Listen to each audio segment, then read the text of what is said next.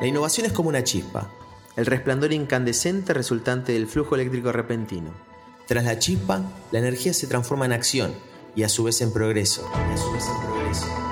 Desde Enel queremos conocer y compartir la visión de quienes generan este flujo eléctrico repentino a través del propósito, la idea y la acción. Bienvenidos a Power People. Hoy nos acompaña Petar Ostoich, ingeniero mecánico de la Universidad Técnica Federico Santa María de Chile, Master of Science en Mechanical Engineering en la Universidad de Wisconsin, CEO y co-founder de Neptuno Pumps, fundador del Centro de Innovación y Economía Circular, emprendedor de alto impacto y creador y conductor del podcast Revolución Circular sobre economía circular y cuarta revolución industrial. Bienvenido y muchas gracias. Muchísimas gracias Fernando por la invitación. Saludos a todas las personas que nos acompañan en este interesante podcast. Antes que nada quería felicitarte por los 100 episodios de tu podcast, Revolución Circular, y avisarte que no buscamos hacerte competencia. Realmente es un honor tenerte acá con nosotros. Muchísimas gracias. hace muy poco cumplimos ese gran hito y justamente creo que en esta nueva era, en este nuevo modelo de la circularidad, la competencia ya no es tal, sino que pasamos a otra fase que es la colaboración. Así que yo muy contento de poder colaborar con ustedes en este podcast. Para romper un poco el hielo y comenzar a, conocernos, ¿quién es Petar Ostoich?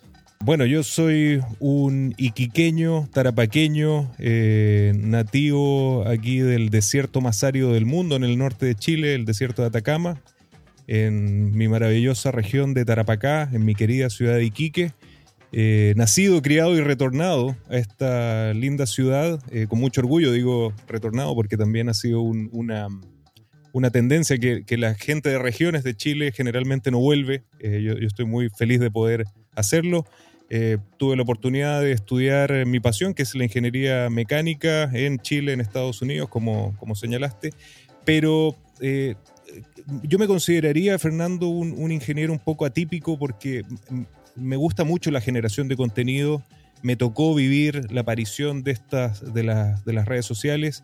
Y, para mí fue un timing perfecto porque en, el camino de desarrollar eh, nuestro emprendimiento familiar, que es Neptuno Pumps, que es una empresa de ingeniería y manufactura de bombas centrífugas, particularmente para la, para la minería, yo siempre estuve detrás de, de encontrar un contenido, de buscar un propósito y hace ocho años me encontré en una de las herramientas más maravillosas que tenemos como humanidad, que se llama Google, eh, el concepto de la economía circular. Y recuerdo perfectamente el día donde le dije a, mi padre, acabo de encontrar un concepto que es exactamente lo que venimos haciendo hace 50 años, que era la economía circular.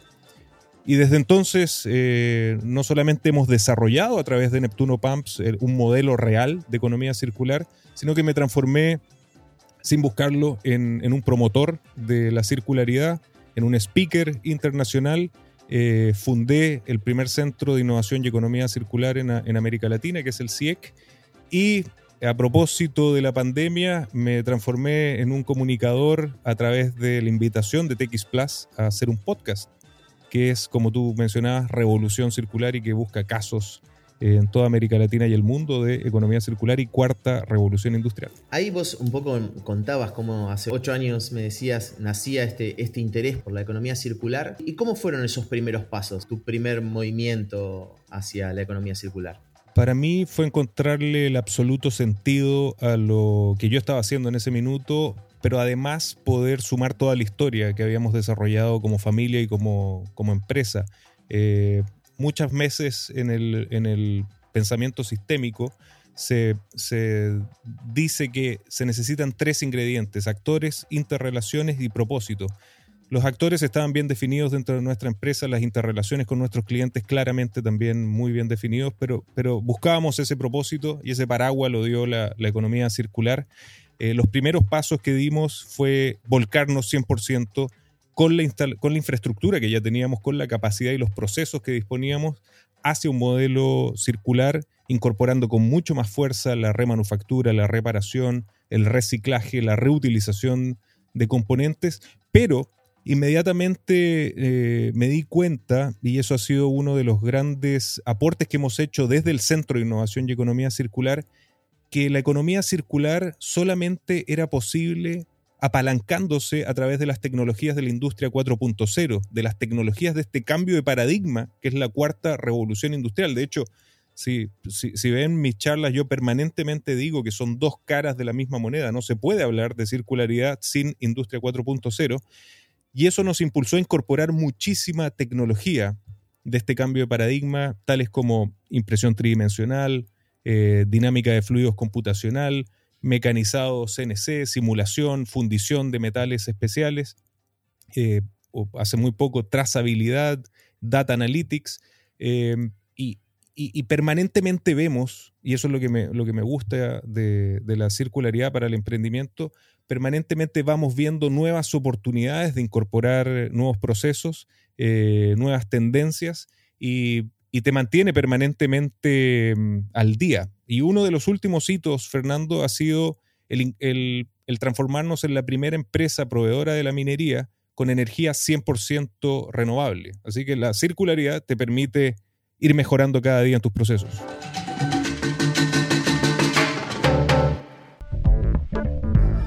Para ponerle un marco más, más claro a quienes nos están escuchando y tal, vez están, se están encontrando por primera vez con este concepto de, economía circular, vos en alguna de tus charlas haces una reflexión sobre qué es la economía circular, ¿no? refiriéndote a ella como sentido común. ¿Qué es la economía circular y por qué ese paralelismo? Bueno, aprovecho de dejar a todos invitados. Eh, yo trato de dejar todo el contenido que genero abierto en mi canal de YouTube, en mi página web que es www.petarostogic.cl, que es tal como se escribe mi, nombre, pero si no lo pueden encontrar directamente buscando sobre economía circular en, YouTube.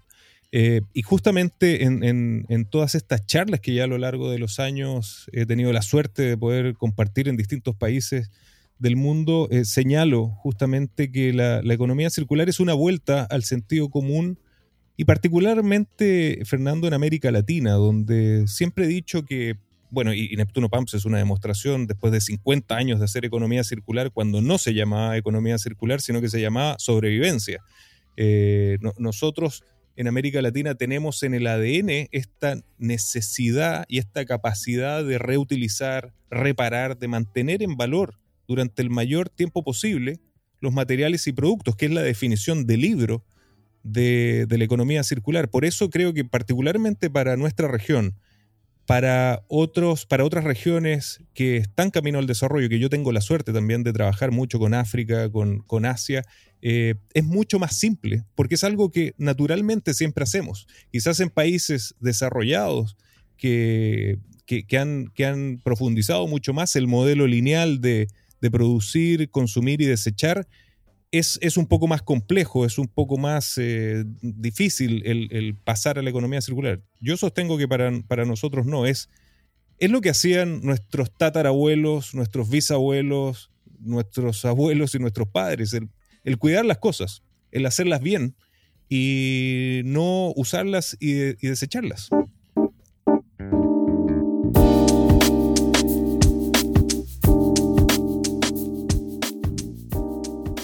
Bueno, esto que vos planteas, Peter, parece hasta a veces medio contraintuitivo, ¿no? Porque a veces los, temas como economía circular o, este tipo de avances parecen lejanos a, una realidad latinoamericana con, tantas urgencias. Y es como que terminamos asociando estos conceptos a, la agenda de otros países, de países más desarrollados o, lo que llamamos el, primer mundo. ¿Cuál es el estado de la, economía circular en nuestra región desde tu óptica? Bueno, una cosa, y, en eso tengo que ser responsable en decirlo, una cosa es tener el chip, es tener la idea y otra es tener la capacidad y la infraestructura para materializarlo. Y por eso, como decía en la introducción, eh, es muy importante el ligar la economía circular con la capacidad de las tecnologías de la industria 4.0. Y yo creo que eso es lo que ha dificultado en cierta manera eh, la adopción o la transición a mayor escala, escala industrial de la circularidad porque la mayoría de nuestros países sufrió un proceso de desindustrialización muy profundo. Eh, particularmente el caso de Chile, donde, bueno, nosotros estamos ubicados en un lugar donde habían 70 empresas y después de 30 años somos la, la única que queda, porque muchas llevaron su capacidad productiva a otras zonas geográficas. Que yo creo que eso naturalmente se va a comenzar a revertir. Creo que la pandemia, por lo demás, ha sido un acelerador en este proceso de globalización, de, pensar global pero actuar localmente y de, y de reubicar las capacidades productivas mucho más cerca de los usuarios finales, que eso bueno, es, otra tendencia que va de la mano de la circularidad. Pero como te señalaba, creo que la desindustrialización, eh, por un lado, ha dificultado, pero a la vez para mí, como emprendedor, como empresario, siempre eh, trato de ver el vaso medio lleno. Creo que es la oportunidad para que reindustrialicemos nuestras economías, pero 4.0, con tecnologías que, están democratizando el acceso a, este tipo de, nuevos procesos. Te pongo un ejemplo, Fernando. Nosotros hace 20 años compramos una de las primeras impresoras tridimensionales de América Latina, que costó alrededor de medio millón de dólares. Hace cinco años compramos la impresora 3D más grande de América Latina y costó 50 mil dólares. Por lo tanto, la ley de Moore se cumple perfectamente y eso permite que emprendedores y empresarios puedan acceder a estas tecnologías 4.0 de manera mucho más, eh, más barata en, cierto sentido.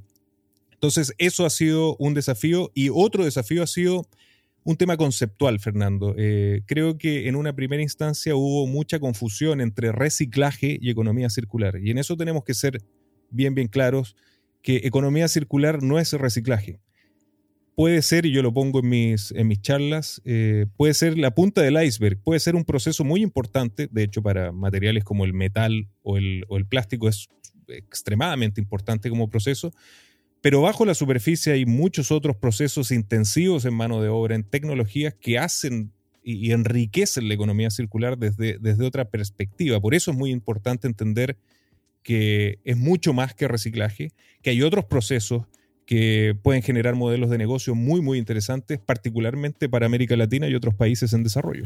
Y ahí, con respecto a esta oportunidad que, vos ves que, tenemos como región, y volviendo a tu concepto de localización, ¿qué es lo que falta a, nivel, no sé, tal vez podés indicarnos vos, legislativo o, o de incentivos económicos privados para poder avanzar realmente en el camino de la localización?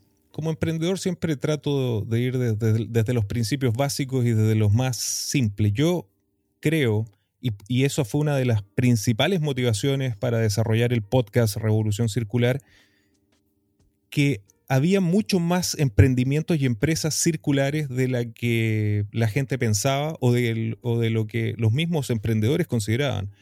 Y, y yo me cruzaba con muchas empresas a las cuales yo, eh, después de un diagnóstico, veía que eran absolutamente circulares, pero no existía el convencimiento, quizás por, por un tema cultural en muchos países de América Latina, o quizás por desconocimiento del concepto de la circularidad y de los procesos, eh, no, sentían la confianza suficiente para decir, sí, soy una empresa que desarrolla economía circular.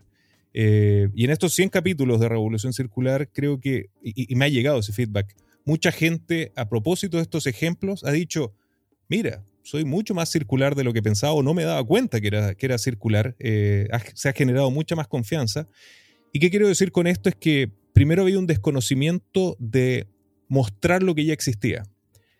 Y para mí, por lo menos como emprendedor, creo que el ejemplo es lo que estimula mucho más al ecosistema, más que la teoría, más que las políticas públicas, más que cualquier otra cosa. Cuando uno ve a un empresario o un emprendedor desarrollando modelos circulares en las condiciones que nosotros tenemos en América Latina, es un estímulo como, como no, no encuentro otro en, cualquiera de las otras iniciativas que señalaba anteriormente. Entonces esa para mí es la fase uno, mostrar los casos de éxito. Segundo es que haya un cambio cultural dentro de las grandes industrias que son los motores de las economías en distintos países. Por ejemplo, ha pasado en Chile. La industria minera se ha, eh, se ha, eh, ha, transitado con toda la fuerza posible hacia la economía circular y eso ha generado un estímulo tremendo. Pero eso tomó muchísimos años. Eh, pero ese cambio solamente se generó gracias a la fuerza de un mundo emprendedor que mostraba permanentemente casos de éxito y resultados, principalmente económicos, para estas grandes industrias. Y tercero, el apoyo público, el apoyo de, gobiernos que coloquen la bandera de la circularidad, que yo creo a esta altura políticamente es, muy difícil que de cualquier color del arco iris, eh, de, cualquier ideología, alguien pueda decir estoy en contra de generar crecimiento económico sostenible, de crear empleos de calidad y de combatir el cambio climático. Y en ese sentido creo que la, economía circular nos genera eh, una transversalidad, eh, es absolutamente transversal a las distintas ideologías o tendencias políticas. Y eso es algo muy, muy poderoso. Entonces, es la colaboración en este pensamiento sistémico de, los, de estos actores, emprendimientos, empresas motoras y también el aparato público para estimular la, la interacción entre estos, entre estos actores. Pero como decía eh, anteriormente, el propósito lo da este nuevo concepto de la economía circular.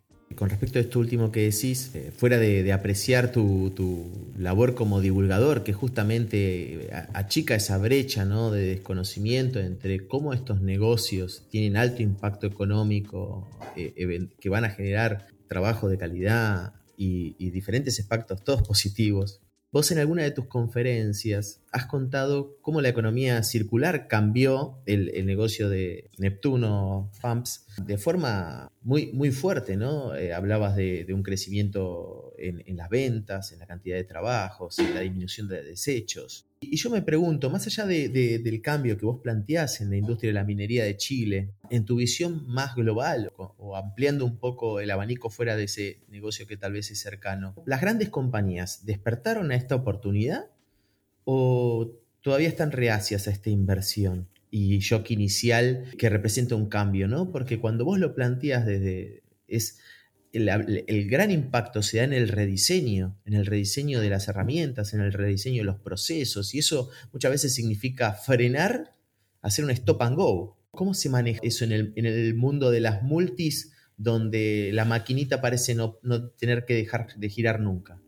Muy buena observación. Y, me voy a detener un poco en, en, los datos que nosotros, y yo particularmente muestro de Neptuno cuando doy mis charlas, porque para mí era muy importante demostrar que la economía circular no era filantropía, no es filantropía, no es responsabilidad social empresarial, sino que es un nuevo modelo económico que genera este triple impacto y que lleva de la mano naturalmente por el acercamiento de la cadena logística, por trabajar colaborativamente con, vecinos y con usuarios finales, eh, el beneficio económico, social y ambiental. Por eso para, para mí es muy importante mostrarle a los emprendedores que desde que nosotros incorporamos la circularidad, nuestras ventas han aumentado.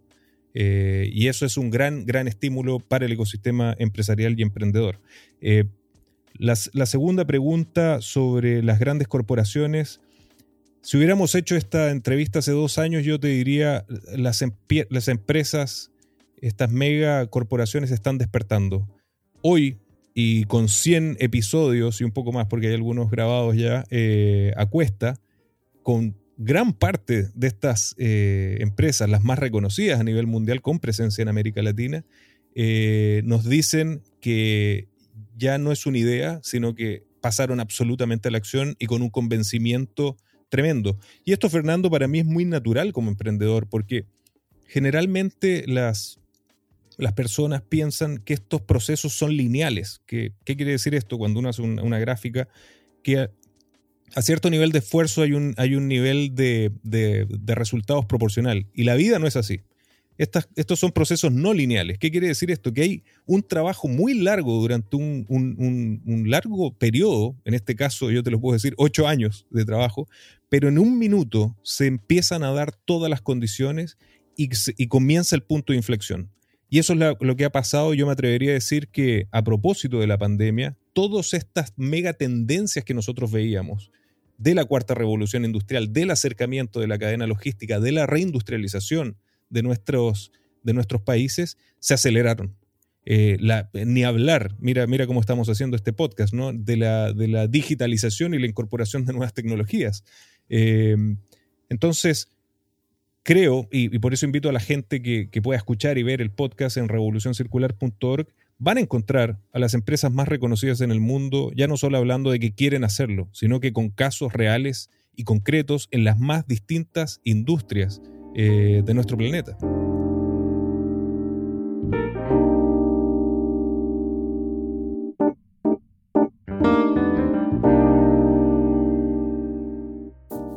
Hablando de, nuestro planeta y bueno, alegrándome de la visión optimista que tenés pero pensando que, obviamente contamos con recursos finitos y, vemos que esta transición energética va a demandar más minerales de los que hoy producimos, ¿no? O sea, pasar a, reemplazar combustibles fósiles por, todo tipo de, combustibles, bueno, de, demanda eléctrica, autos eléctricos, paneles solares, todo eso está hecho de minerales. Y ahí te hemos escuchado con el concepto de minería urbana. ¿Podés explicar de qué se trata y cómo las personas que nos escuchan pueden ser protagonistas de esta práctica? Por supuesto. Uno de los aportes que yo me siento muy orgulloso, Fernando, y, creo que esto me lo ha permitido mi formación como ingeniero mecánico, donde, creo que uno de los, conceptos o de las teorías eh, físicas más importantes que, me enseñaron en la universidad y que, y que, después para mí se han transformado en una pasión, son eh, el, el considerar los límites termodinámicos de nuestra naturaleza, de nuestro universo. ¿Qué quiero decir con esto? Que nada en el planeta ni en el universo está por sobre la primera y segunda ley de la termodinámica. Y eso ha sido algo que, que, siento un deber de hablar seriamente cuando, cuando conversamos sobre economía circular. Eh, muchas veces yo creo que a propósito del reciclaje se piensa en el reciclaje infinito como que no hubieran pérdidas, como que no existiera la entropía en el, universo, y, es algo que debe considerarse para ser serio en, esta discusión. Y por eso cuando hablamos de la transición hacia las energías renovables, que por lo demás en, mis charlas también van a poder encontrar algunos informes muy interesantes de la Universidad de Stanford, demostramos que es absolutamente imposible, o sea, absolutamente posible eh, transformarnos de aquí al 2050 en una economía energizada 100% por energías renovables, al mismo tiempo tenemos que ser responsables del límite material que eso requiere o de los requerimientos de recursos que eso va a conllevar. Y solamente les quiero dar dos datos de un material que conozco muy, de un recurso natural que conozco muy, muy bien, en este caso por ser chileno y por, y por ser el país productor del 30% de este, de este metal que es el cobre. Eh, salió un, un estudio de Standards Poor's Global que de aquí al 2050 se va a necesitar el mismo cobre que se ha consumido desde 1900 al 2021. los requerimientos son exponenciales y se los llevo quizás haciendo un doble clic a una, a una aplicación mucho más concreta. De aquí al 2050 se van a necesitar 100 millones de toneladas de cobre solamente para paneles solares y turbinas eólicas. Eso significa, en términos muy redondos, ocho veces más minería del cobre. Por lo tanto, y, por eso es tan importante el caso chileno de la transición de la minería hacia procesos circulares, porque primero garantiza la provisión de estos minerales de manera mucho más eh, sustentable y responsable, pero la data nos, nos, dice que tampoco va a ser suficiente, por más sustentable que transformemos a la minería. Y es ahí donde aparece este, este concepto tan interesante de la minería urbana, donde vemos que eh, el, bueno, primero incorpora los principios básicos de la, economía circular, reutilizando y aprovechando materiales que ya fueron procesados, que ya fueron explotados, particularmente en los casos del e-waste, por ejemplo, en todos los equipos electrónicos y eléctricos, donde yo siempre pongo, pongo un ejemplo comparando una tonelada de roca y una tonelada de celulares desechados, donde la comparación de cantidad de cobre, eh, platino, eh, oro o plata es gigante en, el caso de los celulares desechados, donde estos, estos, materiales además ya están procesados, o sea, ya utilizaron energía, ya, utilizaron capacidad productiva, versus eh, lo que hay que extraer desde la roca. Y yo creo, y, esto es un trabajo que hicimos con el Banco Interamericano de Desarrollo, de aquí al 2050-2060 va a haber un acoplamiento, una baja de la minería extractiva y un incremento de la minería urbana reutilizando estos materiales que ya existen en la economía y que nos permiten también reducir la huella de carbono considerablemente. Así que creo, Fernando, que la economía circular eh, es súper importante el hablar de una, una palabra que para mí es fundamental, que es transición. Eh, Estamos transitando de un modelo lineal que lleva 250 años a un modelo circular. Estamos transitando. Si bien tenemos urgencias, tenemos que entender que hay ciertos procesos por los límites físicos del universo, por los límites termodinámicos que llevan tiempo desarrollarlos. En eso tenemos que ser eh, responsables y, tenemos que empujar a través de estos, de estos casos de éxito el generar estos, estos nuevos modelos. Y así como es tan importante la palabra transición cuando hablamos de economía circular, la filosofía de la circularidad es más I que O. ¿Qué quiero decir con esto?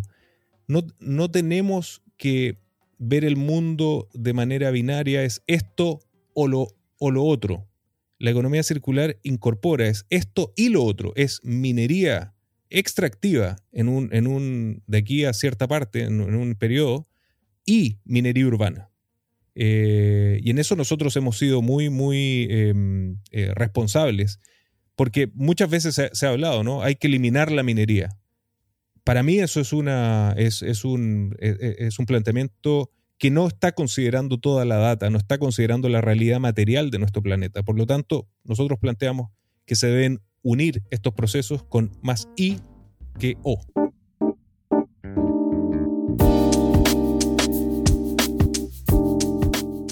llegando al final, Petar, de, nuestra charla, que, es breve pero profunda, y, con, nos quedamos con ganas también de, tal vez poder seguir hablando de esto que es tan apasionante y que se te nota a vos en, cada palabra que decís como es algo que te mueve y, que te transforma. Petar, desde Enel, que es una empresa que busca aportar desde la economía circular, que está en, pleno, en plena transformación, te agradecemos muchísimo esta charla.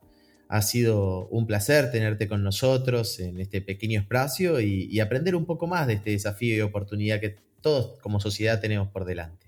Gracias por la chispa y te deseamos muchísimo éxito en lo que viene para vos. Muchísimas gracias. Para mí realmente un, placer eh, participar con ustedes. Eh, he tenido la suerte de colaborar con Enel. Estoy muy, muy claro de, los esfuerzos y del apoyo que está haciendo. Los felicito también por esta instancia de además ayudar a promover estos temas. Eh, y, gracias, desde ya cuenten conmigo y espero que, que podamos seguir colaborando. Así que un gustazo para mí, Fernando, y saludos para todas las personas que nos escuchan en todos los rincones de este maravilloso planeta. Gracias nuevamente, Petar, y gracias por la atención a todos los que nos escuchan. Esto fue Power People.